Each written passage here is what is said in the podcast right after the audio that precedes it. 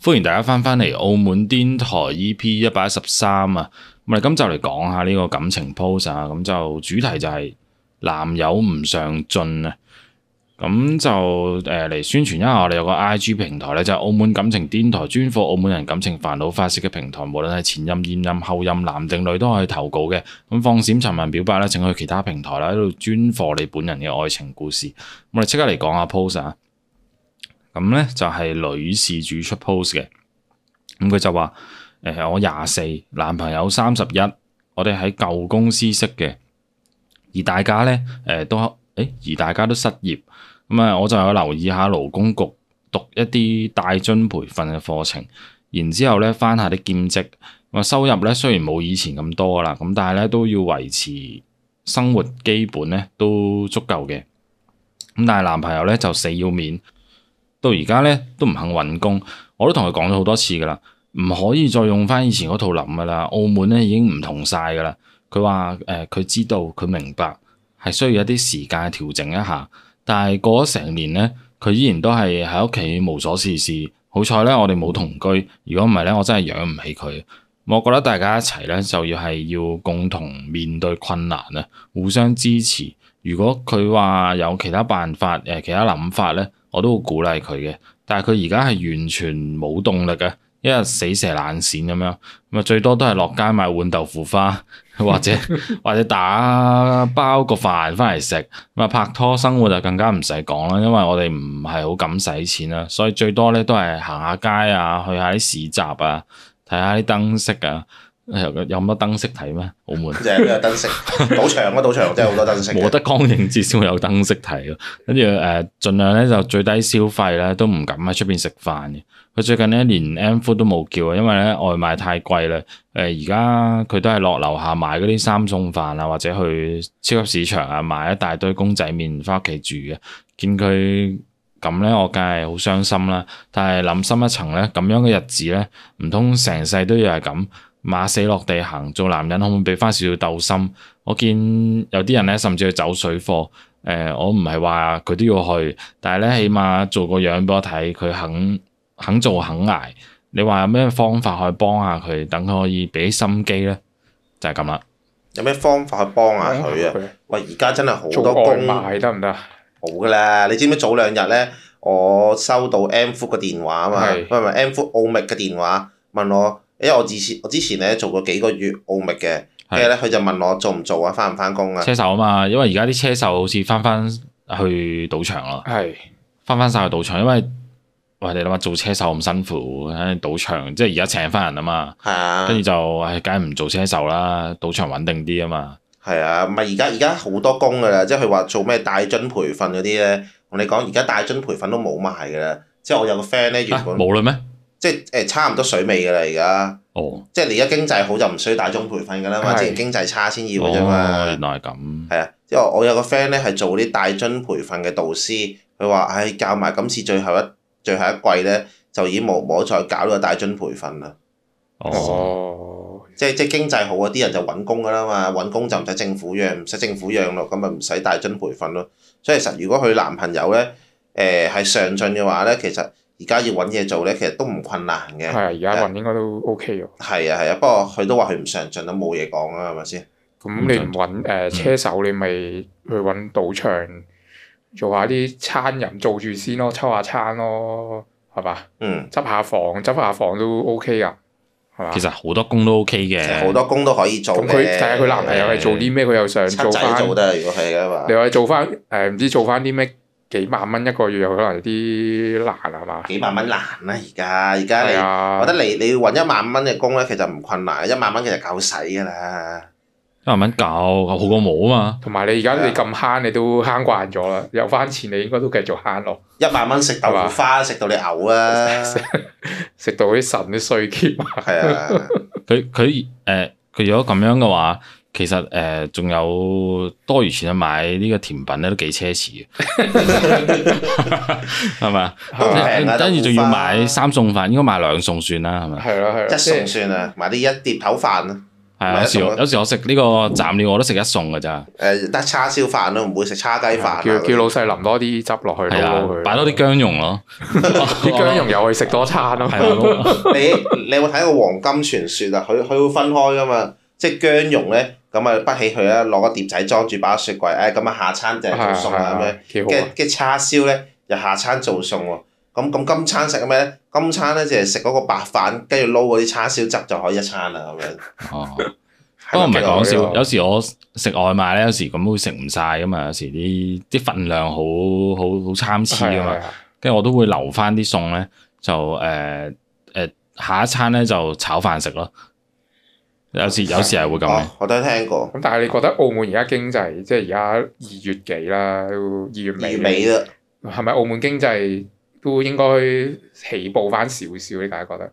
點都好過之前啦，條係街多人到飛起咁樣，即係你我的諗士都搭唔到以。前嘅環境，即係以前三年，你如果假設以前係谷底，咁應該冇可能更加谷底嘅咯應該就唔會嘅。谷就頂咯，我而家都覺得係，即係你你諗下疫情誒、呃即係係啊叫做以前係講得衰啲啊，谷底啊講到疫情嘅時候死咗嘅一啲行業，佢會復甦翻噶嘛。而家就係啊係咁，你可能就會多咗好多機遇咁樣。喎。我覺得再差嘅情況，你除非真係世界大戰啊，但外係佢係星咪人打到嚟啊，咁呢啲咪最差，應該冇可能佢係㗎啦。咪因為即係頹得太耐啦？疫情嗰陣時，係啊疫頹情。頹咗就發現咗，唉，原來我可以躺平啊！即係每啊係咪每咁個樣月咧攞唔知咩幾失可女朋友救濟咁樣，佢係咪即係頹得太耐咧？然之後係即係冇咗個做人嗰個動力咧，或者係咪嗰躺啲平咯，咪就係係躺平咯係躺，平咗咯，躺平咗咯。佢佢就誒誒，我都夠使啦，夠我搣噶啦，搣誒豆腐花都 OK 係嘅，啊，搣誒，即係佢可 能咁都有儲落啲錢嘅，可能跟住就誒咁。譬如我當佢儲儲落啊十萬蚊，跟住之後哦，我每日使誒每每個月使誒兩三千咁樣住喺屋企人度咁啊冇問題啦咁啊十。萬蚊兩三千，我可以使使使乜？好使耐好啊，耐，使使過好世 耐喎，慢慢搣都得喎，啊係啊好少十萬蚊，係啊！一一年一年幾多？一年嗱可以可以使到三十三個月，哇，都三十三個月差都唔多，使到三兩三年係嘛？三年啦，差兩唔年多。半咯，咁你係啊兩間間年半時食多碗豆腐花㗎都嘛，使多啲啊嘛，兩年半左右，哇都 OK 喎，都啊係。其實可能佢唔使三千添，係係啊係即係啊，可能佢屋企有時又同下屋企人食飯，因為佢話佢冇同居，應該都係同屋企人住噶啦，係咯係咯係啦咁樣，咁就誒嗰啲叫咩啊？啃老族係嘛？係啦係啊，喂，但係但係如果係即係點講好咧？咁佢女朋友都好後生㗎嘛，然之後話佢男朋友而家唔上進啦，成即係其實我覺得嗰樣嘢就係、唉、你又唔係佢阿媽，其實你又冇責任咧，誒、去即係點講？去督促佢上進啊，或者去啊即係改變佢嘅。即係如果佢真係唔得嘅話，咁我覺得唉，咁咪算咯，由佢分手咯，係啊係咪先？反正佢咁撇都唔會追翻你我都嘅。我都覺得係你做人女朋友就去好似人哋父母咁督促佢上進，即係講真啦，即係嗱我我撇開嗰啲咩非常之愛嗰啲啊嗰啲嗰啲唔講啦，要講啲現實啲啊，你有可能你真係督到佢真係有一日上進啦，佢都未必會記得你嘅。係啊佢，上進咗之後，跟住啊新公司啦，上又揾到錢啦，跟住又有個新嘅女同事好靚啦，佢唔記得你嘅啦，有可佢能就係記得你成日，唉係咁我即係佢啊佢要嘥佢要諗你啊，一早已經諗咗你，一早去咗上進啦，係咪先？即係係有時佢佢都誒，即係點講？有個女朋友佢，但係都依然係咁樣好好躺平嘅話，咁但係佢又冇同你講佢嘅諗法係點樣嘅？即係就係、哦，就係、哦係咯係咯，我會去揾工噶啦咁樣。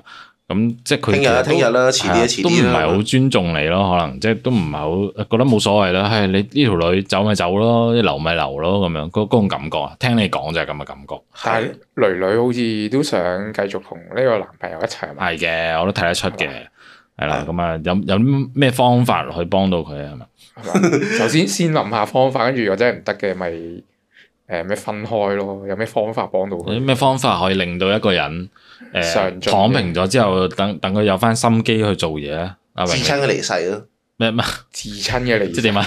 即係點啊叫佢對 KO 對對冧佢 老母。誒唔係乜嘢啊呢個我我想呢點個啊我哋唔建議咁做㗎，我講翻唔啦。係，如果你話你話要佢唔揾，即係咁下，啊咁佢嘆慣啊，而家舒服慣，你叫佢誒去做啲誒，佢覺得係好攰啊、唔舒服嘅嘢，翻工到底為乜啊咁樣？哇咁，咁佢唔會嘅喎，係咪先？即係我我自己諗翻，如果我係佢，我都唔想翻工啦，係咪先？每個人都唔想翻工。每個都想 翻。咪有冇話誒咩俾啲興趣一要唔要唔要慢慢培養佢咧？即係由即係啊誒做下啲 part time 先啊！即係啊係啊係冇話逼係啊佢翻全職先，慢慢慢慢，即係冇話太準培訓啦。係唉，咯，我覺得叫佢翻下 part time 先係幾好嘅呢個呢件事。即係你話你可能你自己主動留意下啲咩 part time 嘅，跟住咩就呃賭場誒、湊餐啊咁樣嗰啲？做宴會係嘛？ 之類係咯，啊或者類七似仔咁都得㗎，七即仔係即係跟住叫佢，喂你你要翻下呢個先啦，係翻住先嘅啫，你唔中意係啊都你係唔中意即係你得唔隨做咯隨時唔做都得㗎咁咁樣啊，係嘛喂翻住先，等佢有翻個動力係啊，每日都要誒、呃即係出去翻翻工嘅咁樣，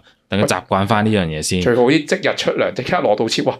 哇！原來有錢嘅感覺係咁開心係啊啦嘅，可以可以食兩個豆腐花啦，可以請埋老誒女朋友食咁樣。喂，有錢嘅感覺咁開心，我就俾動力我去揾多啲錢。送佢去深圳度做三和大神算啦三和大神係咩？係咩啫。嚟做㗎一？做一日頭七日，係嘅咩？即係做一日可能有百零蚊、一百五十蚊，跟住可以玩足七日。係係深圳嘅一種工嚟，係咪係咩係嚟？啦係啦，係一種生活型新深圳嘅嘅一種 part time 嚟嘅，即係。啊，即係啲人就住喺三和呢個圈度啊，即係去一個叫三和人力資源中心啊咁樣樣，啊咁但係點解揾到可以揾到一日翻七日嘅工嘅？咪即係嗰啊份工好誒就唔係話佢啊，翻七日，而係咧佢係做一日就唉算啦，我今個星誒、今個月有有四個星期啦，我翻四次工算啦，唉但係翻四佢次工我都可啊以生存到一個月啊，咁佢揾嘅糧一定係多過，一定好多啊，多唔多係咯啊？唔多啊，佢慳住使嘅啫嘛，或者係哦，佢可能即係即係佢佢連住一啲啊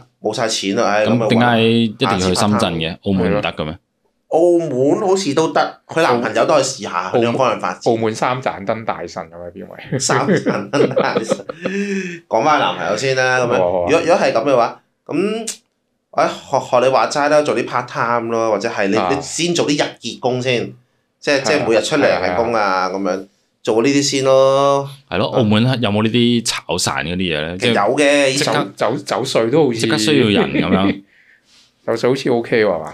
好似 OK 啊。走我之水我之前誒都係日結啦，算係係我嘛之？前有參加過咧警方啲雷霆行動咧，即係即係。係雷霆行動會嗌埋你唔咁係犀你參利，加係俾啊人拉唔係， 即係 casting 咯，佢要去 casting，即係誒哦哦即係你嗰啲雷雷霆行動或者嗰啲警方啲大型演習嘅。哦，你做咗跟住哦跟啲住咧，咁你就要做啲歹徒係 啦，俾警方即哦係原來係緝拿你咁咁樣，一嘢用個即係誒將你手咧擺喺背脊度，暗低你喺地下度嗰種咯。係即係因為你舉高雙手，即係成班警察就威武咁樣但袋我支想槍，問唔好嗰喐陣嗰陣時你係而家呢個身形啊，定係好瘦嘅咧？誒瘦啲咯，哦冇瘦冇啲咁歹徒啊。唔係即係你，我驚你走唔喐啊嘛！即係即係佢佢追你，跟住即係咁歹徒都要識跑下噶嘛，係嘛？誒跑兩下啦，但係唔係㗎，佢裏邊有好多嘢你可以去做嘅。誒、哦有有啲係做歹徒，有啲咧就做誒誒、呃譬如話咧而家係嗰啲即係暴雨啊，然之後係泄洪啊嗰種咧，跟住你你做嗰啲家庭咯，就俾警方去話誒誒要走啦要走啦咁樣，即係咪有啲有冇有冇啲係做誒痴漢咁樣嗰啲嘅？應該 冇，嗰啲一槍打死佢。誒咁啊嚇， 誒其同埋實應該話你要揾嘢做，其實澳門有好多嘅。我一學，係啊係啊我啱啱都話過，澳密咧都可以即係打電話嚟啊。不過不過而家嚴啲啦，因為我以前翻嗰陣咧。其實係啊佢都好嚴格嘅，成日都叫你翻嘅。我嗰陣好似一個月翻幾次咁樣咯，中意就翻下，唔中意唔翻咁樣。但係而家咧咁缺人手咧，應該冇得你唔翻嘅啦，日日都要做，做到只狗咁樣應該會啊但係佢人工有冇話加啲啊？而家做到只狗咁樣，啊差唔多咯，都都係差唔。多幾幾錢啊？誒、大概你當佢係你做一日有三百蚊，即係你做四個鐘應該有二百五十到三百蚊咁樣咯。係啊，都哦係咯 OK 咁夠使嘅。都咁你啊啊鋪住男朋友都可以去試下喎。唔係，但係前提底下佢有冇電單車咯？要你有要自己有電單車咯。冇冇嘅話，要入公司唔唔包啊嘛。冇你做步兵咯，可能。公司 公司好難包俾你嘅喎。係咯，做步佢兵有都錢都係我自哦己出步㗎兵會嘛，唔會多啲啊唔？係我覺得步兵就幾好啊， 即係你好少聽到步兵會炒車噶嘛， 即係安安全啊，你明唔明啊？ O K 安安全啊最多唔唔會炒人 噶嘛。即係係啊，行即係啊行撞啊，跟旁撞埋邊個條人街嘅啫度嘛，係咪撞先？埋係咯。係啊，不過不過其實講真，做咩工都辛苦㗎啦。如果你係話啊誒其實做 part time 都會辛苦嘅，所所以如果你話你誒即係去嫌辛苦啊，成日其實乜嘢都唔使做啊，好認你真做做主管都係主管嘅辛苦啦，你管人又要對上邊又對下層，係咪先？做到主管，佢應該唔怕辛苦嘅。唔係咁你仲要管人噶嘛？呢啲每一行都有辛苦嘅，你冇就係係嘛？咁咁點算啊？即係即係如果你你另一半咁樣嘅話，你搞唔掂㗎喎。其實我覺得有個長遠啲嘅方法咧，就係、嗰、個即係女事主啊，咁佢嗯，可能嘗試同佢傾下，你你即係女仔要講下結婚呢樣嘢，我覺得正常嘅。咁你都廿四歲啦，咁有好多人其實廿五歲都結婚嘅啦嘛，有啲係嘛廿歲結婚咪係咁，但係正常平均係平均呢廿五左右啦咁樣。啊，咁你同佢傾下，我係會唔會計劃係呢幾年咁樣咁啊？同佢傾下啲計劃，咁佢傾得計劃就一定係要講誒、呃、積蓄啊、收入啊呢啲嘢㗎啦。一個咁會嚟馬帶出呢個槍喎問題就係、其實你最後嘅用意咧就係、啊，如果呢幾年你係冇計劃同我結婚咧，咁可能你就唔好拖咗我時間啦。嗯，即即係啊係我係想揾個可以同我結婚嘅人一齊嘅咁樣。咁其實好多女仔都係咁樣做噶啦。老實講，係咪先？即係冇冇理由唔係自己諗噶嘛。咁大方啊，你中意躺平躺到幾時都得㗎。誒、我三十歲都等你㗎咁樣。你又躺咗六年啊啦。你問你你躺到你去到三十歲，你男朋友都幾多歲啊？三五六歲佢啊。而家廿四，即係大即係佢加六咯，三六大佢咯六。年三十六、三十七啦，咁樣係嘛？咁到時佢一個屈米十，跟住話：，誒，我揾咗個廿幾歲嘅，我咁唔點算躺啊？平啦，而家揾個廿幾歲，係嘛？咁好努力喎，佢都啊咁你都要為自己諗下，即係你可以等佢等幾耐先，係嘛？先係啦，同佢傾下咯。你話有冇計劃？即係一步一步嚟，係啊。即係女仔嘅，大家認為啲青春有係限啊你你可有限咁樣係以啊你咪推俾屋企人咯，話唉我阿媽問我啊，咁樣。係啊，跟住睇下睇下佢點答咯。你你或者你問翻佢度，哎呀，我媽問我，我應該點答啊？咁樣，我哋睇下佢咩咩態度俾你睇。下啊咩料係啊嘛。但係但係我我我都係嗰句啦，我都係覺得即係如果佢而家咁嘅話，唉，唔好嘥太多時間啦，即係誒揾個第二個啦，係或者係睇下可唔可以慢慢慢慢冷淡佢啊，同佢斷絕來往啦。即係即係，反正佢而家都冇嘢做啊，你哋都好少做啲咩拍拖活動啊，係即係睇戲食飯㗎啦。如果咁講，其實你可以極端啲添，你咪你可以和平啲噶嘛。你同佢講啊，誒其實我唔係好中意你而家呢個狀態嘅，咁樣不如我哋分開下先，即係你揾到工作揾我啦，係係啊，咪？你你分開下先，因為我都要為我自己未來諗嘅。就係、我我其實我唔中意呢個狀態嘅，咁啊大家分開一下，即係你講得好好好 peace 嘅。有有時講到好似可以喺翻埋一齊咁樣。係啦，係係，其實係咁嘅意思嘅。但係即係只要佢唔改變，我就唔會一唔會一齊翻嘅啦。咁有咩問題啫？拍拖呢啲嘢唔同結婚係咪先？咁你中意分咪分咯，係咪先？都係嘅。咁你話咪話分開下先咯，我哋冷靜一下先，咁睇下。咁如果佢係緊張你、喐緊你嘅，佢自然會揾方法去追翻你噶啦。咁如果冇佢冇追翻你嘅，咁你咪你咪展開你嘅新生活咯。你咪打扮好自己，跟住自己繼續係啊去上進，跟住可能識到更加好嘅人咁嚟樣。緊又唔使戴口罩，咁你咪可以誒化化妝靚啲咁 樣，識下仔仔咁樣。係要化得更加靚啊啦。係嘛係啦係係啦啦，之前係淨係化之前係眼妝嘅啫淨係對眼妝，你而家就要化誒化全誒妝咯。呃全妝啊咁樣，搽下啲唇膏咁識下仔仔，係咪先？識啲有上進嘅，咁你咪誒一比較下，高下立見啦，係咪先？係啊，即係我都明白嘅。你寫得信上嚟都係希望幫佢嘅啫，但我哋嘅結論咧就係唔使幫佢，係啦，係啦，係啊，即係即係係你諗下，你嘥啲時間去諗下點幫佢啊？誒，即係佢你想幫佢啊，都要佢肯俾你幫先得噶嘛。啊因為我覺皇得帝唔急啊，太監急係嚟做乜咧？啊？因為我覺得事主嗰個係男朋友嚟啫。